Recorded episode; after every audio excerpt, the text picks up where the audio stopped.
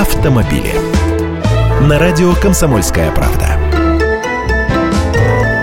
Здравствуйте. Вот мы все говорим про отечественный автопром, локализацию импортозамещения. И импорт новых легковушек действительно сокращается. В январе-августе этого года к нам везли 153,5 тысячи новых автомобилей. Это на 22% меньше показателей за аналогичный период прошлого года. Кто все еще ввозит?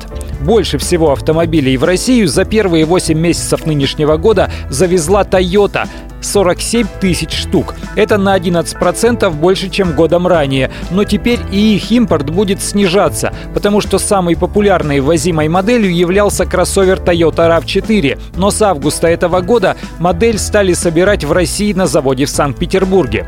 Внедорожники Land Cruiser Prado и Land Cruiser 200 сейчас привозят из-за границы. Машин дальневосточной сборки больше нет. На втором месте Mercedes-Benz. С этим тоже все понятно. Мерседесы у нас любят, но эти машины пока не производят в России. Планируют построить завод в Подмосковье, но это пока только прикидки. Импорт моделей Mercedes-Benz упал на 12%. Замыкает первую тройку импортеров Lexus с показателем 15,5 тысяч импортированных автомобилей. Их импорт растет и, возможно, продолжит расти. Дорогие японские машины у нас любят, продажи идут в гору, а производство Лексусов в России пока не предвидится.